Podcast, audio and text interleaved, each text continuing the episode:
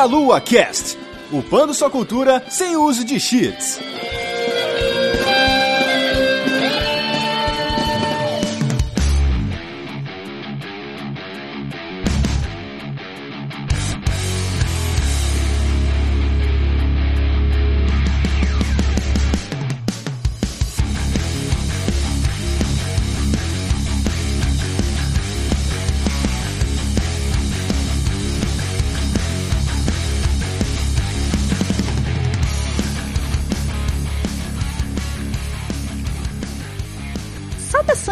Ouvintes, começando mais um Meia Lua Cash. Aqui é a Vanessa, eu estou de volta aqui para gravar uma pauta bem legal, um dos jogos que eu mais gosto, assim. Um jogo que me deu susto, porque eu gosto de jogos de terror, mas eu não tomo muito susto, mas esse aqui me deu muito susto na minha adolescência. E eu estou aqui com convidados maravilhosos, começando primeiramente pela senhora Resident Evil, né? A Monique Alves está aqui com a gente do Resident Evil Database. Oi, Ivan, que bom estar tá de volta aqui no Meia Lua, tô muito feliz, obrigada pelo convite. Também estamos aqui com o Matheus dos Santos. Fala galera, prazer estar aqui de volta, né? Para explorar com o City. E também estamos aqui com o Felipe Dematini. E aí, meu povo? Sempre um prazer estar aqui, principalmente para falar dessa maravilha, dessa delícia desse jogo. Isso aí, gente. É, antes da gente começar a falar sobre a nossa pauta de hoje, queria que vocês se apresentassem. Eu sou a Monique Alves do Resident Evil Database. A gente tem site, canal, podcast, faz lives, enfim, tudo sobre Resident Evil vocês encontram no site, canal, podcast, lives. E é isso, estou aqui mais uma vez para falar de Resident Evil. Por que não? Exatamente. Matheus, por favor, eu sei também a galera foi dessa casa há tanto tempo, né? Continua sendo, na verdade. Eu tô lutando para arrumar tempo na vida para fazer as coisas, mas costumava fazer os negócios lá no YouTube, né? youtube.com.br Teteus. Tem tempo que eu não boto coisa por lá, mas no Twitter eu tô sempre lá falando sobre joguinhos, videogames, lá no twitter.com, né? Barra Mateus, underline, dois Santos, com dois numeral mesmo. E o Felipe Damatini lá do New Game Plus, se apresenta aí. É isso aí, nós estamos lá quase todos os dias lá no New Game Plus fazendo lives, fazendo vídeos, falando de jogos, falando bobagem também sobre jogos e também sobre outros assuntos. O Musa também faz parte do site. Tem review no site, tem canal no YouTube com reviews também e gameplays e coisas bonitas e divertidas para todos.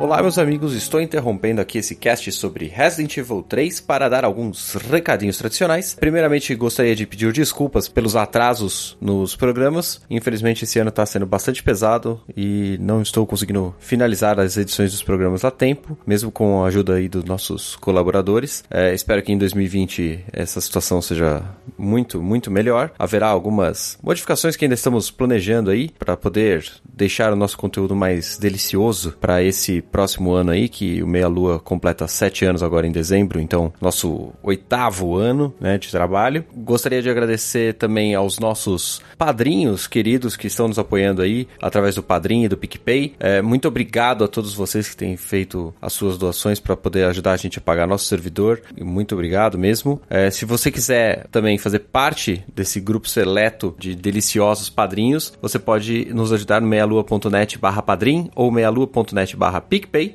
Estamos ali aguardando o seu comentário nas redes sociais, o seu like no YouTube, compartilhamento de posts do site, do Facebook. Venha conversar com a gente. Lembrando também que nós temos nossas lives no meialua.net barra lives, nosso canal de vídeo no YouTube, meialua.net barra vídeos e estamos ali sempre é, produzindo conteúdos bacanas para vocês. Gostaria de, como último recado aqui antes de liberar o restante do programa, lembrá-los que este programa foi gravado em em setembro. Não havia confirmação nenhuma em boatos completos de que Resident Evil 3 Remake existiria. Então, lembrem-se disso enquanto estiverem ouvindo o programa. Estamos focando pura e simplesmente no Resident Evil 3 de PlayStation, certo? Muito obrigado a todos aí por esse ano de 2019. E se eu não conseguir soltar outro programa até o final deste ano, uma boa sequência de festas aí nessas próximas semanas e, obviamente, um ótimo 2020 para todos. Um abraço e continuem com o programa. Corre, porque o Nemesis está chegando.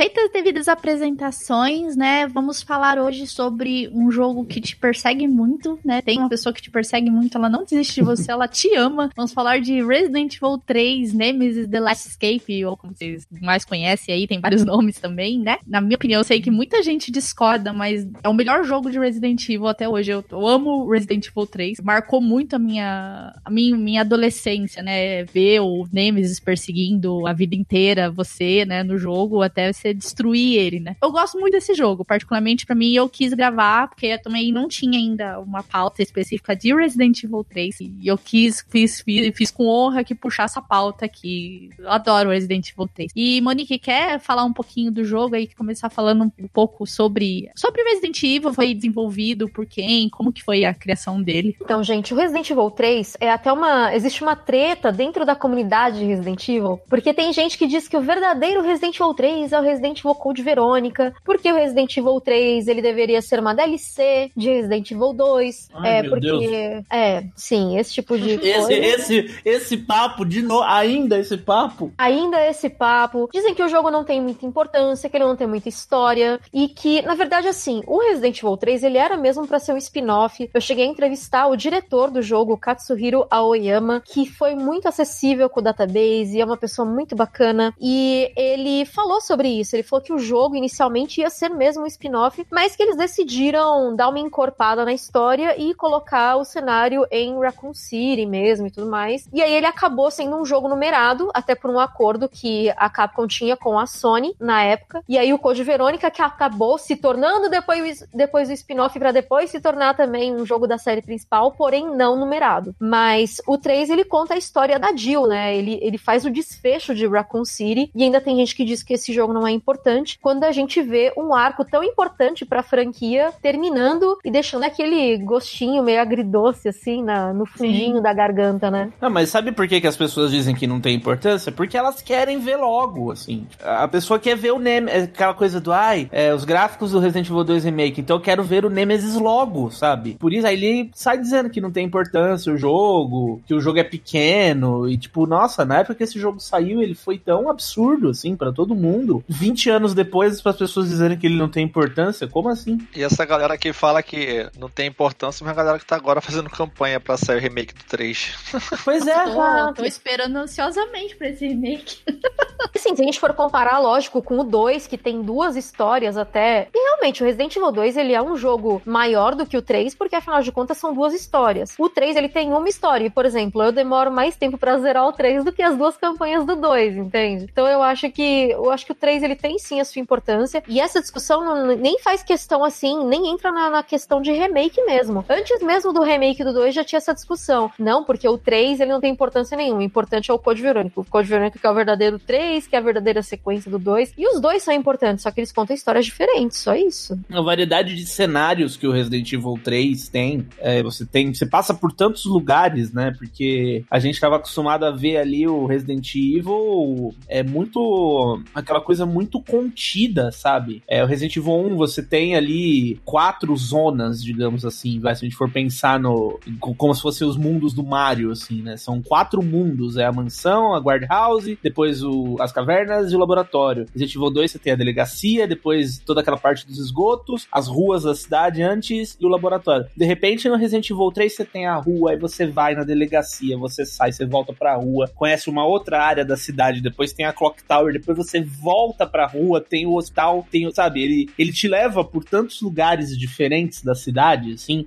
expande tanto a coisa, ainda dentro da jogabilidade fechadinha, quadrada, tanque, etc. E não só isso, né? Ele expande a Umbrella, é, ele expande a Jill, ele expande, tem o Perseguidor. A própria ideia do Perseguidor que surgiu no Resident Evil 2, eles expandem no Resident Evil 3. Sim, o jogo ele foi desenvolvido e distribuído pela Capcom, né? Teve o diretor aí como Kazuhiro Aoyama e o produtor Shinji Mikami S2 aqui. Na época foi lançado para PlayStation, Windows, Dreamcast e GameCube. Nossa, gente, GameCube, eu sei que eu, eu- quando eu fui ver, eu não sabia que tinha saído pro GameCube também. Deve ter saído com um gráfico bem mais bonito do que no PlayStation, ou alguém sabe. Um pouquinho mais. É porque assim, tem essa versão da Source Next também, que é uma versão de PC, que o gráfico tá mais polidinho, sabe? E eu acho até que vale a pena a gente lembrar que recentemente alguns fãs também fizeram uma versão mais polida dessa versão de, de GameCube, mais polida ainda, que é a Seamless HD Project, que fizeram não só do 3, mas também fizeram do 2, e ficou bem legal. Assim, eu acho que essa, ainda dentro dessa discussão, né, o Resident Evil 3, o pessoal fala que é uma DLC do Resident Evil 2, que ele não tem muita história, porque também a gente vê pela,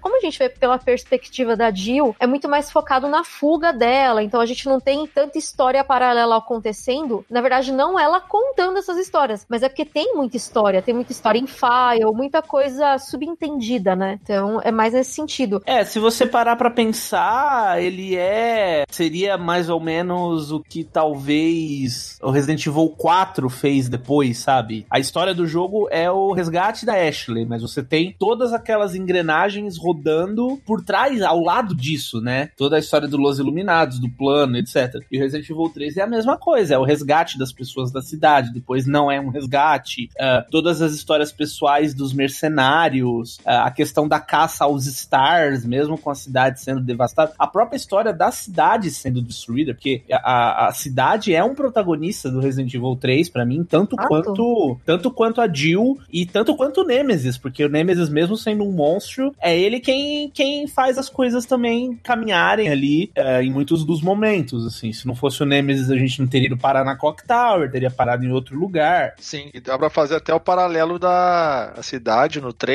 só que como personagem, como se fosse o equivalente à delegacia pro 2 e a mansão no 1, né? Porque aqui a, a cidade tá presente o tempo todo. Você Sim. sempre tá andando pela cidade, tá conhecendo mais a história dela, os segredos, né? Outra coisa também, essa questão da cidade, a gente só sabia do poder da Umbrella dentro da cidade, mas a gente não sabia que era tanto poder assim. E a gente vê a Jill já começa amargurada. Olha a merda que deu e olha o poder dessa empresa e a gente tá impotente aqui, a gente não, não pode fazer nada, sabe? Porque eles têm tanta força que olha no que deu, sabe? Então eu acho que é, as pessoas acabam não levando isso em consideração, né, também. Sim, Resident Evil 3 teve o, o subtítulo japonês The Last Escape, foi quando eu conheci Resident Evil, não foi Resident Evil 3 Nemesis, foi The Last Escape. Eu joguei no PlayStation da minha amiga, na casa dela, e ela me apresentou esse jogo, e era o japonês mesmo, né? E como a Monique falou, né, trata da última fuga da Jill na cidade de Raccoon City, que ela tinha já sido tomada por zumbis e tudo por causa da epidemia do vírus. E aí, então a gente entra na questão do vírus, né, Monique? Que é o T-Virus, né, um pouco mais evoluído, diferente do anterior, né, do Tyrant, né, do Resident Evil 2, não é? Então, a gente vê duas, é, na verdade, o, o Resident Evil 3, ele é como se fosse tanto uma prequel quanto uma sequel, né, do Resident Evil 2. Ele se passa 24 horas antes do Resident Evil 2, aí acontece o 2, aí depois a conclusão dele é 24 horas depois do 2, né? E sobre o vírus, a gente vê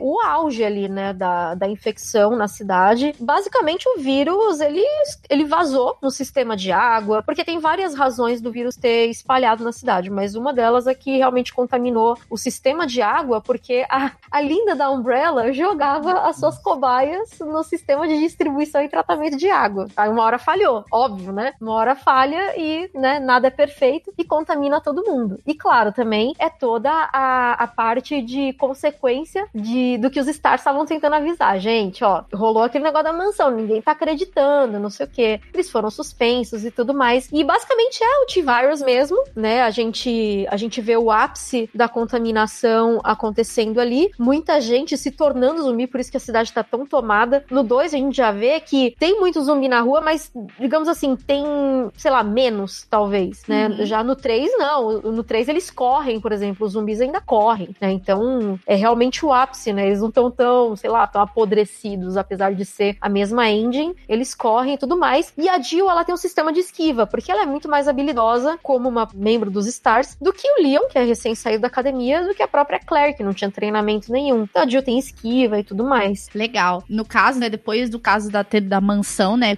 tudo que tinha acontecido, a Jill e os sobreviventes, eles relatam pro chefe Irons e toda a população, mas ninguém acreditava no caso, né, dos Stars, né, que eles estavam tentando avisar e tudo mais, nem a Monique falou, né. Nisso, tinha ido pra Europa em busca de evidências e a Jill fica em Raccoon City pra encontrar a Chris na Europa depois dos próximos dias. No dia 28 de setembro, a cidade resolve ficar, né, infestada, acontece toda aquela tragédia, tudo foi quando você vê, no caso, Raccoon City entrando em colapso, né, por conta dos zumbis, dos monstros e tudo mais, né. É, isso que eu ia falar, o dia 28 é a data em que a Jill assim, não dá mais para ficar assim, né? Porque os, os casos já estavam acontecendo, é, na verdade eles nunca pararam de acontecer, né? Teve uhum. toda, todos aqueles assassinatos na, na floresta que levaram os Stars para lá e aqueles assassinatos da floresta continuaram a acontecer, as criaturas começaram a descer para a cidade e a infecção foi acontecendo aos poucos, as pessoas foram consumindo a água contaminada. Uh, tem até uma história, se eu não me engano, no Resident Evil Archives, que a cidade estava muito mais cheia do que o normal, porque estava tendo um jogo de futebol americano, do time de Raccoon com não sei o quê. Tem lance dos ratos também, né? O, os ratos dos esgotos também subindo para a cidade. E aí,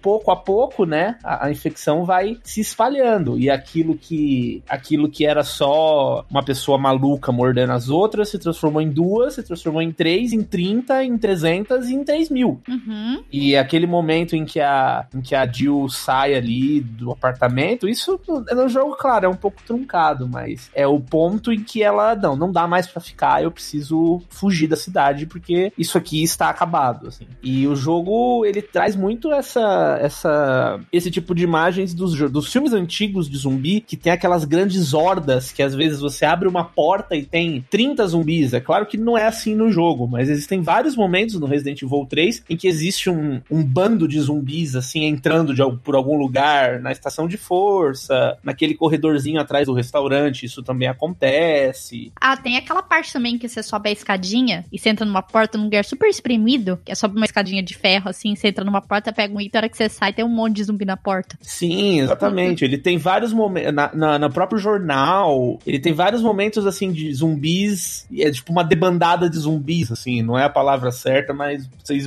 vários zumbis entrando por um lugar. Assim. Era o que dava na época, né? Tem até o esquema do barril, né? Você atira no barril explosivo para poder matar os. Exatamente, porque, assim, ele não, não há munição que aguente, né? Tanto zumbi, assim. Você eh, tem muito. Até as hitboxes da Jill são menores, assim, porque para você conseguir escapar, fugir, tem a esquiva, tem um monte de coisa, assim, que realmente não dá para você ir matando todo mundo pelo caminho, assim. Também, inicialmente, você não tem arma, né? Foi claro. também uma, uma limitação da época, né? Então, assim, eu acho que, claro que eles planejavam, sei lá, colocar 30 zumbis de uma vez. Com certeza planejavam, mas é que não dava, né? Tinha uma limitação também de inimigos na tela, tudo mais, pela, pela época em que o jogo foi feito. Então, assim, ter cinco zumbis já era um absurdo ali, né? Já era. A gente tava acostumada a matar um, matar dois por vez. Aí quando você vê, tem cinco, seis de uma vez. Porque uma, ali na parte da, da estação mesmo, a hora que você desce ali, acho que tem uns 10, né? Que você tem que explodir até uma bomba. E é justamente esse o motivo, né? A gente já tava acostumado, a gente tava acostumado com um na mansão. Aí de repente na delegacia eram dois ou três. É, é, isso é a Capcom é, escalando a coisa, né? Tornando a coisa cada vez mais desafiadora na medida que os jogos iam passando. Sim. E então, durante essa jornada, né? Essas 24 horas, ela vai fugir dos zumbis 500 mil vezes. É, vai ter a ajuda do Carlos Oliveira, que ele é um mercenário, que foi mandado pela Umbrella para resgatar os civis. E depois tem, ela encontra Mikhail Victor, que tá ferido, tá, vai morrer, o Nikolai também, que é o sargento, que tem uma cena muito épica com ele no jogo. Ele explodindo o trem ali, é muito legal, eu acho muito legal essa cena. Que ela acaba se juntando a eles para poder tentar sobreviver e sair da cidade. Mas, né, temos o, o grande vilão da história que é o Nemesis. É, eu acho que, não sei, durante as, os outros jogos de Resident Evil, eu acho que nunca teve alguém que ficava perseguindo tanto tempo assim você, né? Porque os outros até apareciam em cenas, algumas cenas, né, de, de batalha e tudo mais, mas não igual Nemesis. Nemesis é o tempo todo atrás de você. O nome Nemesis, né?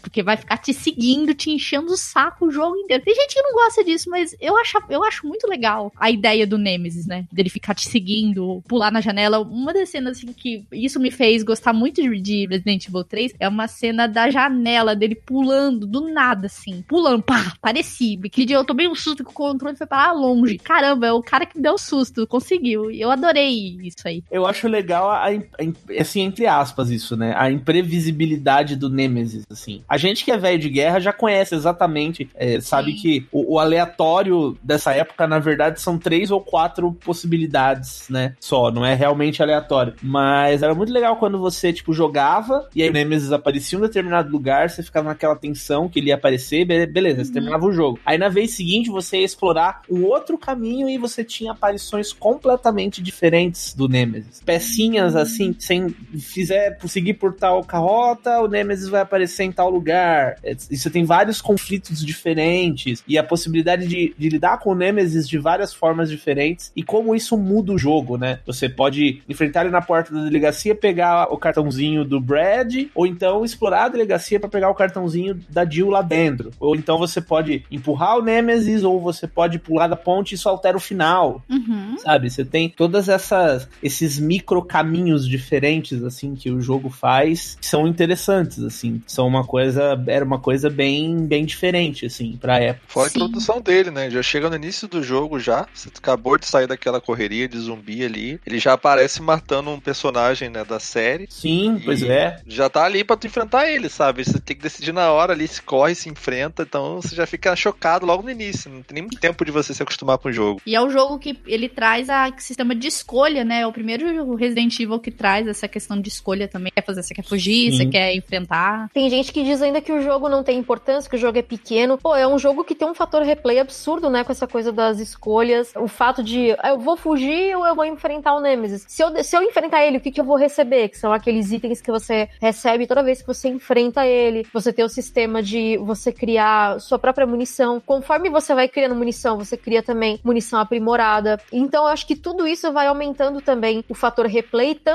é que o 3 é um dos jogos mais queridos da franquia, assim. Eu vejo muita gente ou falar que ele não tem importância nenhuma, ou pessoas falarem, não, é o meu favorito, porque é o Nemesis, Nemesis. O Nemesis, ele é muito significativo, né? Uhum. Inclusive, o nome Nemesis, né, vem da a deusa da vingança e tudo mais. E o Nemesis, ele tá lá, tá lá pra matar os sobreviventes dos Stars. Uhum. É a consequência direta do 1. Então, tipo, é, digamos assim, que o, o Resident Evil 3, então, ele seria o que? A sequência direta do 1. Dá, dá pra dizer, então. Sim, Né? Dá, pra, dá pra fazer esse paralelo, né? Porque as pessoas falam que não, a sequência direta. O verdadeiro 3 é o Code Verônica, então o verdadeiro 2 é o 3. Não, e tem uma, uma coisa, talvez a, a, a Mamone com certeza vai saber falar mais, porque ela entrevistou a fonte disto, né? Mas a gente tem um raro caso no Resident Evil 3 em que a tradução americana acrescenta coisas ao jogo. O Nemesis, ele não é citado, né, na versão japonesa. Ele tem aquela coisa do Tsukeisha, não é? Que é perseguidor em japonês, não é uma vibe assim? O nome Nemesis é, existe, né? Tipo, o nome oficial dele é Nemesis mesmo, mesmo no Japão, mas a equipe de produção sempre chamou ele muito mais de perseguidor. Então, a, a palavra em japonês para perseguidor é Tsuiseikisha. E eles chamam ele muito, ele- eles entre os desenvolvedores falavam, não, porque o Tsuiseikisha, blá, blá, blá. e aí acabou ficando muito essa coisa. Mas o nome Nemesis, Ah, ele, ele já era. no- existe no jogo mesmo, ele é citado assim. Sim, sim, existe no próprio jogo,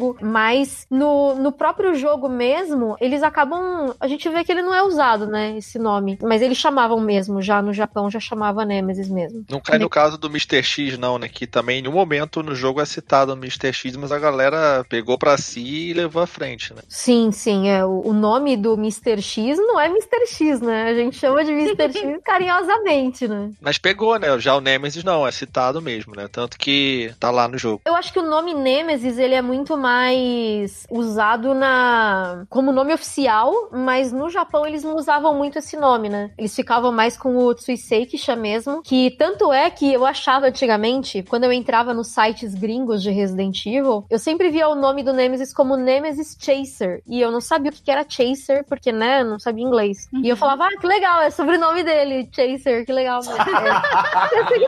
Grande Pode- Nemesis Chaser. é, Senhor Chaser. Chaser, exatamente, Chaser Chan. Mr. X ou Mr. Chama, né? É, ah, sei lá, né? Mas é basicamente isso. É, é o nome, o nome perseguidor. Eles usavam muito no Japão, então por isso que ficou esse Nemesis Chaser ou Nemesis Tsuiseikisha, né? Como é em japonês. Tsuiseikisha, que nome difícil de falar. Sim. E legal que o Nemesis ele foi inspirado pelo Android T-1000 do, do Exterminador Futuro 2, de, julgame- de Dia do Julgamento, né? E aí, segundo o Mikami, né, que ele queria um novo tipo de medo no jogo, que fosse uma, uma sensação de paranoia, assim. E aí o Nemesis consegue trazer isso, porque ele aparece, desaparece, e aparece na hora que quer, entendeu? Você fica esperando com medo o próximo ataque, né? É aquela impressão que você tá sendo seguido toda hora. Ele tá aparecendo, pula a janela, do nada ele aparece no parque, ele pula de cima, sai do E telhado. de terror a hora que ele aparece, né? O, É. o- o- não, não só a aparência, ele é muito maior do que a Jill, é muito mais rápido, ele carrega a bazuca, mas não só isso, assim, o trabalho de som, porque aquela música atmosférica do Resident Evil, de repente, é, bate a porta, sobe o som e é loucura, é loucura, assim, é tipo, sai, foge ou reza, assim, sabe? Sim. Porque lá vem, o, lá vem o bicho. E toda vez que ele entra numa sala, como as salas, né, os corredores, enfim, da, as ruas da cidade são sempre muito pequenas, né? É uma coisa que você tem, assim, um segundo para refletir o que você vai fazer. Você vai correr para onde, você vai atirar. Um segundo ele já chegou em você, assim, ele cobre a distância muito rapidamente. Então é, é uma cena muito aterrorizante. É um jogo que até hoje me pega de calça curta, assim, às vezes, sabe? É um Isso que vai fazer 20 anos, né? E a Não, gente ainda fica com ataque de ansiedade por causa do Nemesis, porque assim, o Mr. X no 2, é, mesmo no remake, ele não corre. Agora, tipo, cara, o Nemesis, não importa quanto você corre, ele sempre te alcança. É o inferno. E você fica com medo, porque às vezes era. É que nem o Dermatino falou, se às vezes você tá, tipo, por exemplo, você tá num lugar muito apertado e você não sabe se ele vai aparecer. E se aparecer, pra onde que eu vou? É, Eu não tenho onde atirar, eu vou ter que fazer o quê? Eu vou dar cambalhota no chão? Vou pra onde? Né? Se ele aparecer agora. Então é muito legal essa sensação que o Nemesis traz no game. Eu gosto bastante, assim. Não que eu gosto de passar medo, gente, não é isso. Mas a, a sensação do medo com o Nemesis nesse jogo é da hora demais. Como eles quiseram É, colocar. Muita gente até fala, ah, Resident Evil foi perdendo o terror, foi perdendo a sensação de medo. Realmente, o jogo foi ficando mais, mais frenético, com mais ação. Mas o 3, ele tem algo que é um terror, não é aquele terror da, daquele medo de que pode acontecer alguma coisa, pode ter algum segredo ali, alguma coisa escondida, mas aquele medo mais, tipo, tipo eu não tenho pra onde fugir, sabe? Uhum. Eu tô sendo perseguido a qualquer momento, eu posso ser surpreendido pelo Nemesis, e o que que eu faço? Eu vou morrer, eu salvei lá atrás, e fica aquela coisa, tipo, mais de segurança mesmo. Você não tem um lugar seguro, porque a qualquer momento o jogo te passa essa sensação, né, principalmente quando você joga a primeira vez, de que a qualquer momento ele pode quebrar uma parede, cair do teto,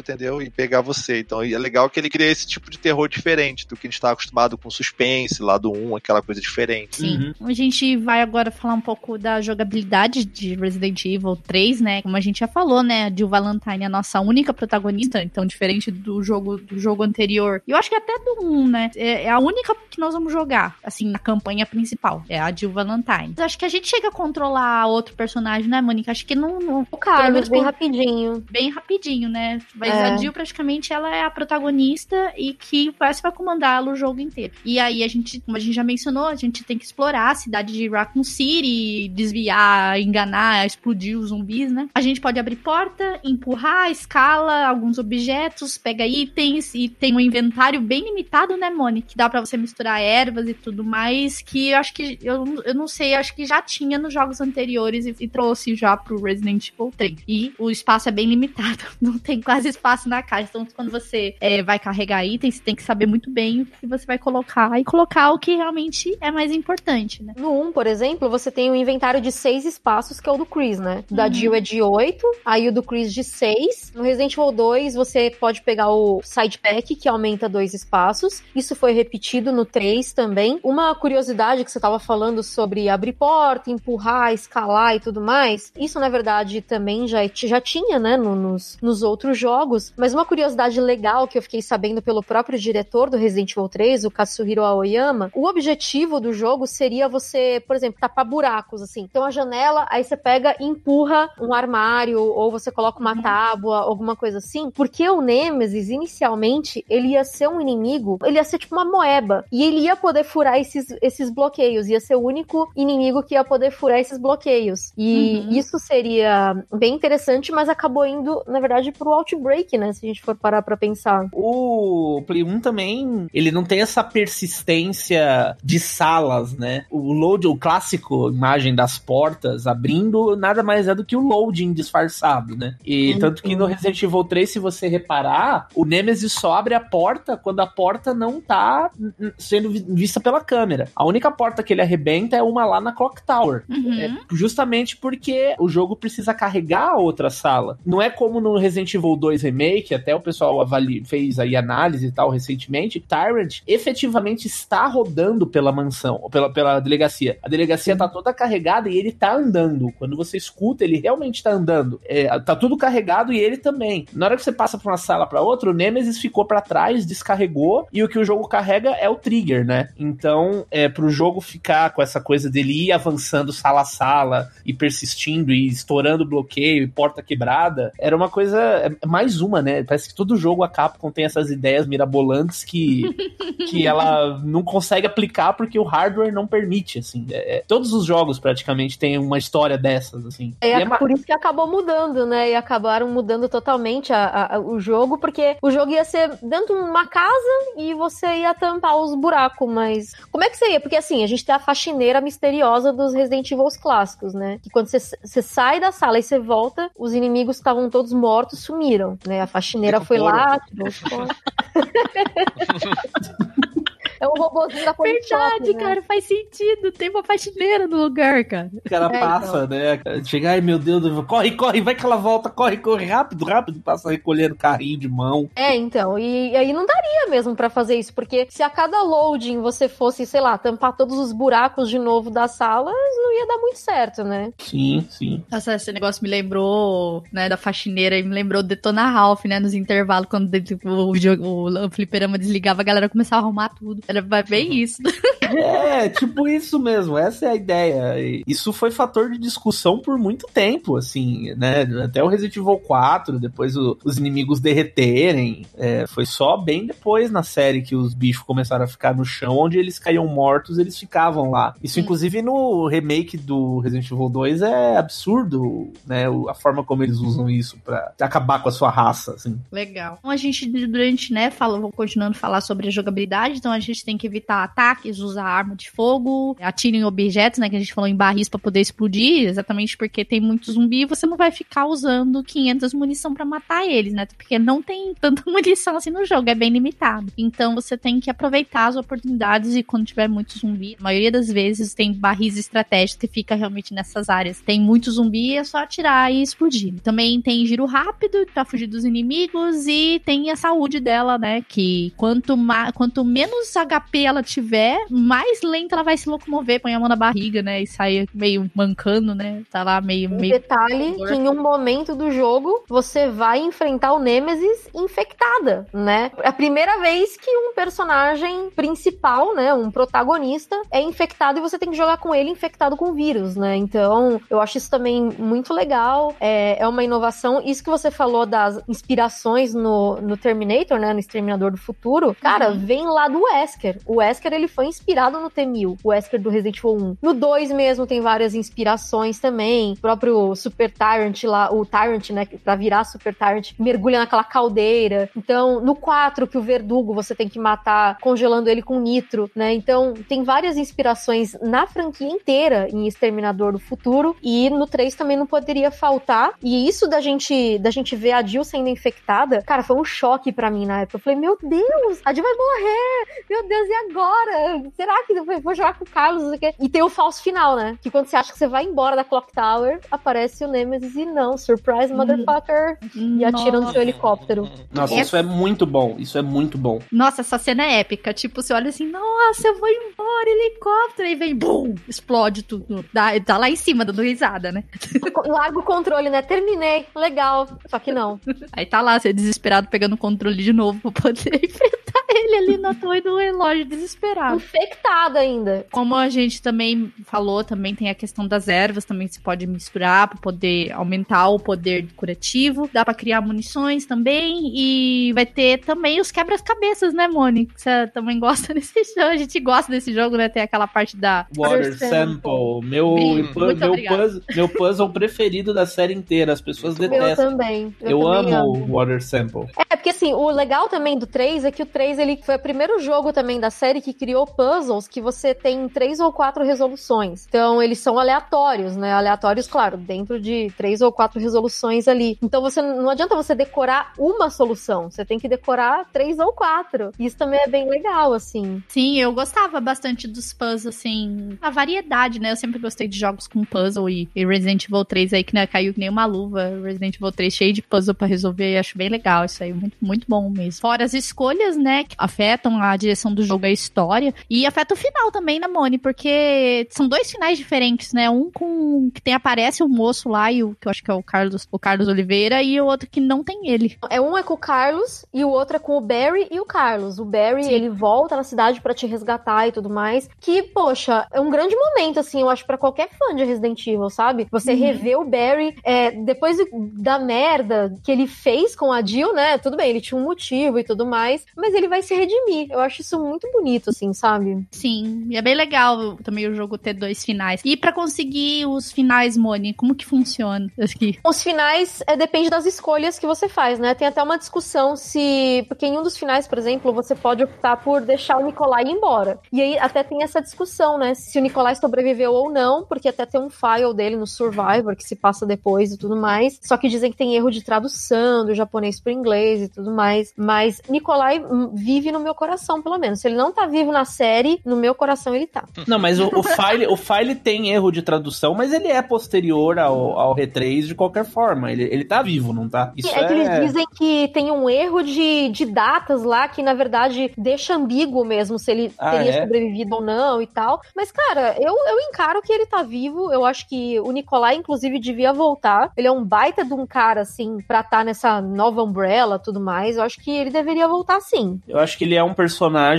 que tinha poten tem potencial pra ser um grande vilão. É um dos tantos personagens de Resident Evil que tem potencial pra ser um grande vilão e infelizmente tá esquecido enquanto a Capcom fica reciclando os mesmos conceitos sem parar, assim. É que às vezes a Capcom, pra fazer vilão, eles botam um monte de personagem novo pra ser do mal, aí, tipo, todo mundo já é- vira monstro, é morto naquele mesmo jogo, depois fica por isso mesmo, entendeu? Em vez de trazer os caras antigos. Tem um problema disso também. Tirando o Wesker, né, que passou pra outros jogos e tal. Até morto ele tá voltando, né? O tempo inteiro.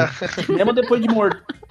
Não, e tipo, sabe, a galera sempre fica falando, ai, cadê o Billy? Cadê o Barry? Cadê não sei o quê? Pô, esses personagens estão lá, sabe? O Nikolai, ele tem toda a história com o Sergei Vladimir. Acho que ele tem uma rivalidade também, se não me engano, com o pessoal da, da galera do rank, os agentes de elite, assim, sabe? Enfim, tinha uma treta entre a UBCS e a USS. Que é normal, né? Tipo, divisão A e divisão B. É, exatamente. E o próprio. E o Nicolai, na verdade, ele, ele tinha treta com todo mundo, porque o Nicolai tava cagando e andando pra todo mundo, desculpa o termo, porque ele era um dos supervisores, tinham vários supervisores. Tem os soldados, né? Tem os soldados lá. E tem os supervisores que são aqueles caras que, além de, de cumprirem a missão, eles também coletam dados de batalha e entregam pra Umbrella. E eles recebem ordens especiais. E o Nicolai, ele tava matando os outros supervisores, assim, como quem diz: só eu vou sobreviver, eu vou ganhar mais. Olha que legal, né? Então, Nicolai era o cara que tinha treta com todo mundo, na real. Não, e tem toda essa história, né, dele matar todos os supervisores pra ele ser a única a única pessoa com o objetivo cumprido, né? E então ele é ele é ardiloso, ele é habilidoso, é, ele tem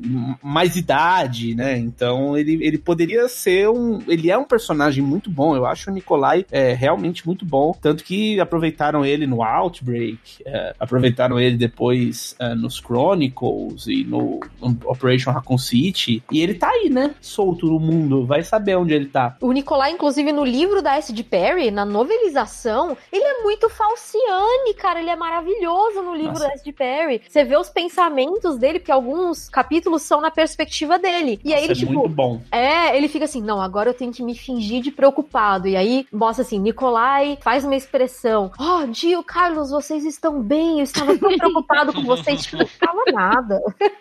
Depois que você termina, tem, libera um, ah, um jogo chamado The Merc- Mercenaries, né? Os mercenários. Eu não gosto muito dos mercenários, porque tinha muita. Eu não sabia jogar muito bem na época, né? Então eu me perdia muito jogando os mercenários. Você pode jogar com um dos três personagens que aparecem na campanha e tem que correr de um lado pro outro da cidade dentro do período de tempo. Gente, eu não gosto de jogo que tem tempo. Ah, você tem lá cinco minutos pra sair da cidade. Pronto, ferrou. Porque eu já me perco, já medo de fazer coisa errada, já não sei pra onde que eu vou. Colocou tempo, já era pra mim. Falei, nossa, Começa a musiquinha do Mario a tocar lá rápido. Taran, taran, taran, taran, taran, Tipo, taran. A música É acelera, tipo isso. Ou do Sonic, né? Você tá na água, né? Você tá tentando sair. É, você- aí aí, aí você entra em pânico, né? Eu falo, não vou conseguir sair da água.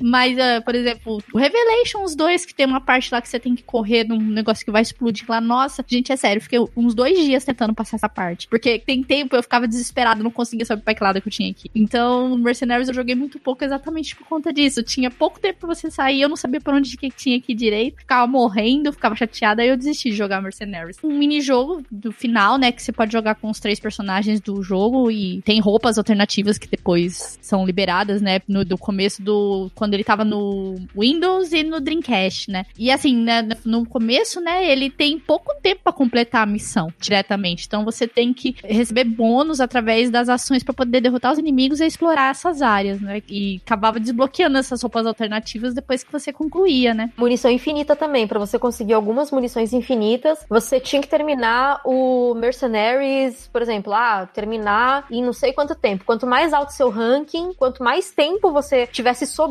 quando você terminasse, mais pontos você ganhava e aí você ganhava algumas armas infinitas até você conseguir todas as armas infinitas, por exemplo. Isso era bem legal também e eu acho que isso também estimulou muito o fator replay, né? Porque não era que nem nos outros jogos, ah, termina em menos de 3 horas para ganhar a arma infinita. Não, você tem que jogar o Mercenaries e você acabava jogando com todos, inclusive o Nicolai só tem a faquinha. Que legal, que divertido. Muito difícil, muito, muito, muito difícil. Terminei uma vez, cara. Você jogava com outros personagens além dos que você jogava na história, isso era muito maneiro, cara. Você uhum. poder jogar com os caras lá, os vilões e tal, os antagonistas. Era muito maneiro isso. Sim, e, o, e eles são muito bons, né? Os personagens, os mercenários também, é, eles são personagens muito bons, né? Uma pena que a gente não, não vê explorar mais e até gostaria que, de repente, a gente pudesse explorar um pouco mais os mercenários na, num possível remake do 3. A gente falar sobre os inimigos do game, né? Que a, a variedade é muito boa, fora a quantidade deles, né? E eles dão muito trabalho, né? Tem os clássicos, né? Que são os zumbis, que você encontra, como a gente falou, milhares no mapa. Tem hora que você encontra cinco ou dez na sua porta lá atrás de você.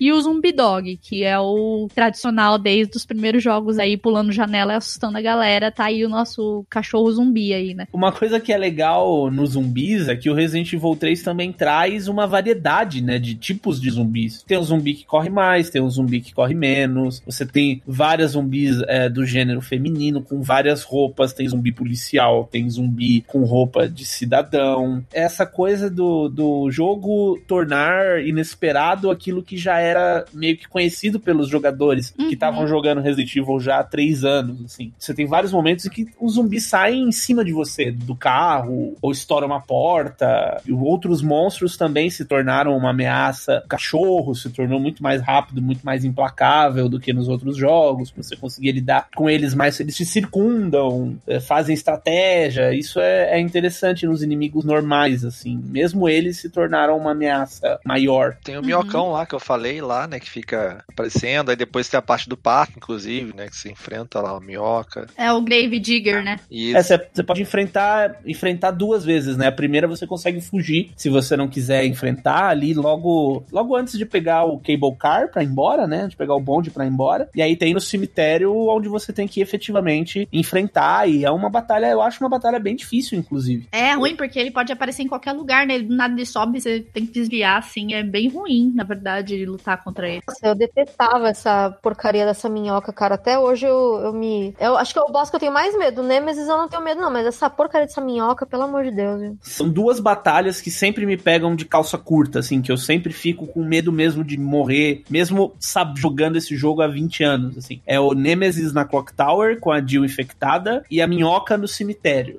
Ainda são combates em que eu levo muita erva, muita arma, porque eu sei que ali o bicho pega. E nós temos os corvos também que ficam te seguindo também durante o jogo, né? Os corvos, eles ficam vagando pela cidade. Tem o Sliding Worm, que é uma larva que vem dos ovos do Grave Digger, né? São filhotes, não? São os filhotes da minhoca gigante lá, né? E que elas se alimentam de sangue, atacam as vítimas dando saltos e usando as presas, né? Elas não são muito resistentes, elas morrem com tiro, né? Bem, bem de boinha enfrentar ela, mas são os filhotes da minhoca, né? Diferente dela que é bem intenso enfrentar, né? Tem as aranhas gigantes. Gente, essas aranhas dão muito medo, porque os lugares que você passa e você vê elas na parede, estão no teto, você não sabe se elas vão se jogar em cima de você, assim. É mó tenso enfrentar as aranhas também. Que... Aranha, assim, na verdade, aranha eu não tenho tanto problema. Agora, cara, um bicho que me irrita nesse jogo, que eu não sei por que a Capcom teve hum. essa ideia, são aqueles Brain Suckers e os Drain Demos. Eles são, tipo, o substituto do Licker, do Hunter, assim. Uhum. Eles são muito chatos chatos, eles. Nossa, cara, eu não sei o que, que acontece comigo, que eu tenho muita dificuldade com esses bichos, assim. Quando eu vou enfrentar eles também é,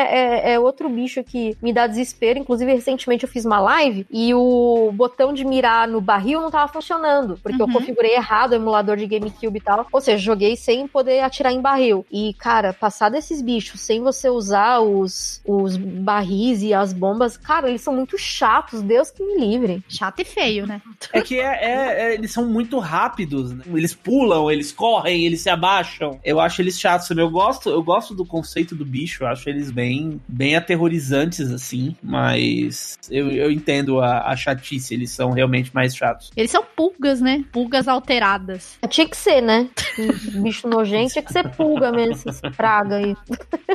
Aí a gente também tem o, os Hunters, né? O Hunter Beta e o Hunter Gamma, que eles são um pouquinho diferentes, né? O Beta, ele é mais agressivo que o Hunter Alpha, né? Tem diferença, então, dos Hunters. E eles aparecem, na maioria das vezes, em grupos, né? E o Gamma, eles são genes humanos e de anfíbios, né? E normalmente eles aparecem no lago, né? Eles aparecem mais perto do lago. Aliás, no hospital, né? No hospital geral que eles aparecem também, né? E eles arrancam a cabeça do personagem também, normalmente. E o Grave Digger, né? Que tem que a gente já falou dele, a galera já xingou ele o suficiente aqui, já sabe que ele é difícil de enfrentar. Sabe que a gente guarda rancor dele até hoje, né? 20 anos depois. Eu, eu quero ver, gente, como é que ele vai ficar no remake. Eu tô, tô assim, Mas sabe que curiosa. eu acho que talvez eles tirem o Grave Digger do É, remake? tiraram um monte de coisa do 2 também, né? de Sério, mas por assim. que você acha que vai tirar ele? Nossa, É, não sei, talvez ele vire gozação, porque as pessoas falem que ele parece um pênis com dente. Ah, É. mas o. Eles devem mudar o design do bicho, porque em 4K, um pênis com dente realmente não vai ser a coisa mais interessante. Se, se tiver o Gravedigger, com certeza ele vai ser diferente. Não por isso, tem o, enfi- a última forma no 2 lá, no remake, que é, né? O ânus Hentaizão dentado também, lá, né? né? Pois é, Hentaizão. Então, não sei, né? Dep- Depende da boa vontade deles. Tem que, tem que ter, né? Mais inimigo, mais variedades, assim. Ou ele vai virar, sei lá, uma paradinha, só uma ceninha de ação que você faz rapidinho, né? Tipo É, o jacarelo do, do remake do 2. Pode ser, é verdade. Provavelmente, só pra fazer uma ceninha de ação ali que você não enfrenta diretamente o inimigo. Por último, né, a gente já falou dele, mas ao Nemesis, mas uma coisa que a gente não mencionou é que o Nemesis tem três formas, né? Além de a gente falar que ele é um resultado da infusão do parasita alfa e o Tyrant 103. E tinha sido desenvolvido pela divisão da Umbrella e foi realmente criado pra eliminar os Stars. Mas ele tem três formas. Ele sofre mutação por conta da explosão na Clock Tower. E fora que ele também é jogado no ácido também. e volta assim no formato horrível, né? Ele tem três formas. A primeira normal, a segunda ele tá meio já machucado, bem machucado, na verdade. E a terceira ele virou um, uma meleca, qualquer coisa ali, sei lá, se arrastando no chão, né? Esse é o Nemesis, né? O último inimigo que a gente faltava falar um pouco mais de detalhe dele, assim, que a gente não tinha falado. A gente falou que ele persegue tudo, mas a gente não falou que ele tem é, essas formas, né? Que vão, vão mudando no decorrer do jogo. E o que diferencia ele de um Tyrant é justamente o- a, a capacidade de obedecer ordem, né? O, o Uhum. Tyrant T-103 já consegue obedecer, né? Tanto que ele tá lá pra limpar a delegacia, né? No 2, o T-103. E o Nemesis, ele no 3, ele já consegue saber quem é o alvo dele exato, né? Que são os Stars. Ele tem, tipo, os alvos dele já estão marcados. Eu acho isso bem legal. Apesar que às vezes ele ataca, por exemplo, o Carlos, porque o Carlos tá junto com a Jill. Tipo, ah, é, tá com ela, então vai sofrer junto também. Vai morrer junto, Uhum. vai pro além junto. Então eu acho isso bem legal. Só que ele vai perdendo essa inteligência conforme ele vai tomando danos, né? Então ele vai ficando com os tentáculos, aí depois ele vira aquela meleca nojenta e ele já meio que tá, apesar dele estar seguindo o instinto também, né? As Uhum. ordens, ele também tá meio que seguindo o instinto, né? Então isso é Uhum. bem legal também. E uma parada massa, assim, tipo, é essa coisa de seguir ordens, assim, com o Carlos ali, tem esses pequenos segredinhos do Resident Evil 3 que se você ficar ali se embolando com o Carlos na hora que ele aparece a primeira vez, você ficar ali se embolando e dando tiro e não sei o que, o Nemesis chega uma hora e fala, ah, quer saber? Foda-se esse cara, eu vou atrás da Jill. Tipo, ele vai, ele entra na sala e mata a Jill, sabe? E aí o dá game over e tal, mas é... É, não, tipo, o que, que, que eu tô fazendo aqui com esse brother, sabe? Dane-se ele, eu vou atrás do meu objetivo que eu ganho mais, sabe? E É, não adianta usar o Carlos de escudo, viu? Porque o Carlos também morre se ele tomar muito dano. Não adianta, não. Exatamente, exatamente. Ai, ai. Curiosidade sobre Resident Evil 3, tem mais alguma coisa que a gente não falou lá no começo? Ou tem mais alguma informação informação importante que a gente não mencionou no cast. Uma coisa legal de falar sobre o Resident Evil 3 e sobre os mercenários, no caso, é que assim, muita gente se especula, né? Ah, o Carlos é brasileiro, né? E eu fui perguntar isso, tá, pro diretor do jogo. e ele não sabe ele é também. brasileiro por causa do nome. É, oh, ele Deus. não sabe também. Nem ele sabe. Ah, mas uma coisa legal de falar é que o, todos os mercenários, né? O Nikolai, o Mikhail e o Carlos ganharam esse nome por causa de lutadores da época, lutadores lá de MMA. Então o nome do Carlos é do, do lutador Carlos Newton, por exemplo. Mas assim, sabe-se que ele é da América do Sul. Mas eu acho que ele tá mais pra colombiano do que pra brasileiro. Na época era muito, caraca, o cara é brasileiro, Carlos, pessoal locadora, né? Jogava e falava, tinha toda essa parada aí mesmo, que o Carlos é brasileiro e tal. Mas, por exemplo, no, no Umbrella Chronicles ele chama Jill de Chica, então eu acho que ele é colombiano mesmo. É, não, não dá é. pra saber exatamente é, até que ponto a Capcom pesquisou, né, assim, a, a América Latina pra, não, sabe, isso não é aquela coisa da, lá na, na América Latina eles falam espanhol, então ele vai chamar ela de Chica e o nome dele vai ser Carlos. Até porque o Carlos, ele é o Carlos do Final Fight 3 também, o pessoal faz essa associação que a gente também nunca sabe se, se procede, ou no Final Fight 2 ou no Final Fight 3 também tem um personagem Carlos com muitas semelhanças, assim. É, a história do Carlos diz que ele vem de um país de conflitos, de guerra civil, não soa muito como a história do Brasil, sabe? Mas aquela coisa, não dá para saber até que ponto efetivamente eles pesquisaram efetivamente a história de um país mesmo sem falar qual é para situar o Carlos assim. Talvez seja algo que a gente nunca nunca fique sabendo. Acho difícil a gente saber um dia, porque, né, já faz tanto tempo. É que nem a criação do Licker, né? Que a gente tem essa discussão. Como que o Licker foi criado, que até hoje a Capcom também não esclareceu. E, cara, vai fazer 20 anos agora,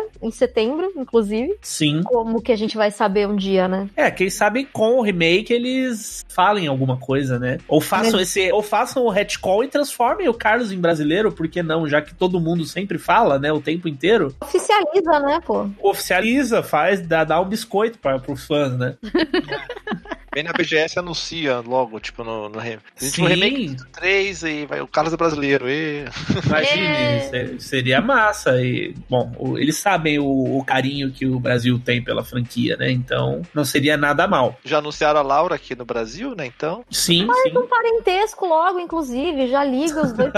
É. Pronto. É do mesmo universo, né? É. É, pronto. E por último, gente, um possível remake do Resident Evil 3 já foi já cogitado desde quando saiu o remake do 2. É, já se fala no, no remake do 3 e parece que a Capcom tá trabalhando nisso, né? Tem fontes dizendo que sim. Eu acho que é assim, a, a Capcom, ela, ela sabe o produto que ela tem na mão, sabe? O Resident Evil 2 Remake, ele foi anunciado com um logo e uma camiseta. E as pessoas ficaram anos falando de Resident Evil 2 Remake. Até que ele chegou e saiu e ainda se fala do jogo, entendeu? Sabe, é, uma foto do Nemesis ia explodir a internet. É só jogar o Nemesis na internet que, nossa, é, vai, vai A Capcom não costuma fazer muito isso, né? De, o Resident Evil 2 foi meio exceção, né? De ah, botar um, uma, um demo, é, trailer de logo, né? Igual a galera faz hoje em dia, tá na moda. É, e sim. É que, depois é... mostra dois anos depois. Geralmente ela já mostra as coisas com data. O 6 foi assim, o 7 foi assim também. O Resident Evil Evil 2 foi aquela coisa também, a série muito em baixa, sabe? A série muito em baixa, as pessoas reclamando muito, então foi tipo, puta, vamos fazer isso daqui então. É, é um raro caso aí que, sei lá, eles realmente estavam muito no começo do desenvolvimento e aí já anunciaram pra, tipo, fazer o cachorro correr atrás do rabo dois anos, assim. Calma lá, pessoal, foi só um... É, exatamente, calma lá, estamos fazendo então, pronto. E abriu uma, abriu uma safra de remakes também, né? Porque agora a Capcom, na verdade, não, não precisa mais da aprovação dos fãs para fazer remake, porque ela pediu, né? Ela foi com aquela conversinha lá. Gente, vocês gostariam? Vocês gostariam mesmo? Sendo que tinha petição, todo mundo queria, óbvio. É, não, tudo, tudo isso é, é ingenuidade friamente calculada, né? Faz parte do plano de marketing. Biscoito. A Capcom queria biscoito, fala logo a verdade. tipo, eles têm condições de mostrar alguma coisa num grande evento e monopolizar esse papo, sabe? A Capcom, a gente acha que ela é burra, às vezes ela toma umas decisões burras, mas ela não dá ponto sem nó, não. Uhum. As coisas fazem um sentido dentro da, dentro da empresa, assim. Eu acho que assim, eu acho que a gente ainda vai demorar um tempo até a gente ver. É, principalmente porque tem toda uma conversa que a gente era para ter um DLC da Ada no R2 Remake e morreu essa história, né? Uhum.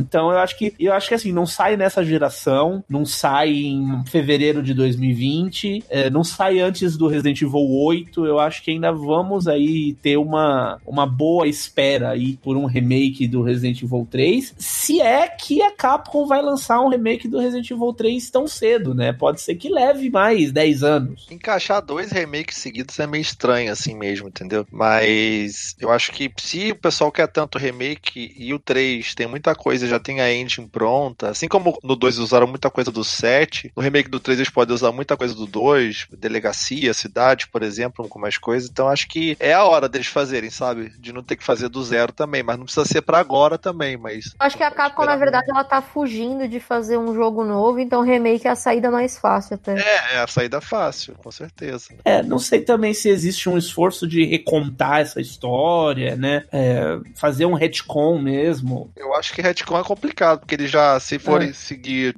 sei lá, do remake do 2, já foram pra outro caminho, né? É, Então, sim. Não, não, não dá. Isso, esse é o tipo, o que, o que passa lá, assim. É, eu falo muito em padrão, mas esse padrão também é um padrão recente, assim. Tipo, então não dá pra dizer mesmo que é um padrão, né? Da gente ter anúncio de Resident Evil em, em ano par, lançamento em ano ímpar. Anúncio, porque foi assim com Resident Evil 7, foi assim com o R2 Remake, então, teoricamente, é pra ser assim com o Resident Evil 8. Ele seria anunciado ano que vem pra lançamento em 2021. Aí 2021 já é novos consoles, mas ainda é começo de geração. A Capcom também não, não tende a soltar grandes jogos em começo de geração. Então as coisas vão se embrulhando, assim. Mas eu, eu acho que nessa geração a gente não vai ver nem o remake do 3, nem um, um Resident Evil 8. Triste, né? Mas acho que deve ser estratégia mesmo. Vai ser o Resistance aí, e, e ele vai ser um jogo de ação mais na pegada do Dead by Daylight, alguma coisa assim. Vai ser um spin-off, sabe? Legal, gente. Bom, acho que a gente já tinha. Que tudo que a gente pôde falar de Resident Evil 3 a gente falou, deu uma boa sintetizada no cast, com bastante informação aí pra vocês. E eu tô ansiosa.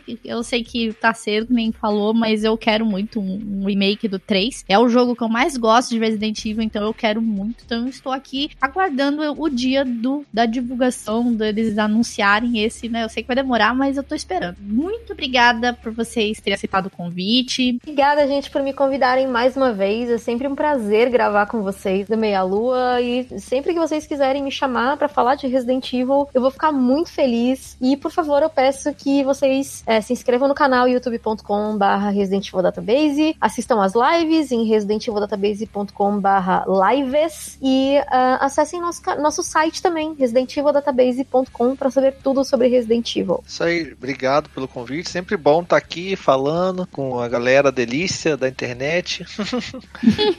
Sempre que precisar, tamo aí. é Só contar comigo aí. Muito obrigado mais uma vez. E sempre que precisarem, estamos aí, ó. Agora vai demorar um tempinho. Nossa, bem que tem o aniversário do Code Verônica chegando aí, né? Também. Sim. Então, eu falar que vai demorar um tempinho por causa do R4, mas temos o Code Verônica. Sempre que precisarem, estarei aqui. E sempre que quiserem, estarei lá no newgameplus também.com.br falando de Resident Evil. A gente fala muito de Resident Evil por lá também. Isso aí, gente. Obrigada a você que acompanhou até aqui. Não esqueça de é, ouvir, divulgar os casts pros amiguinhos.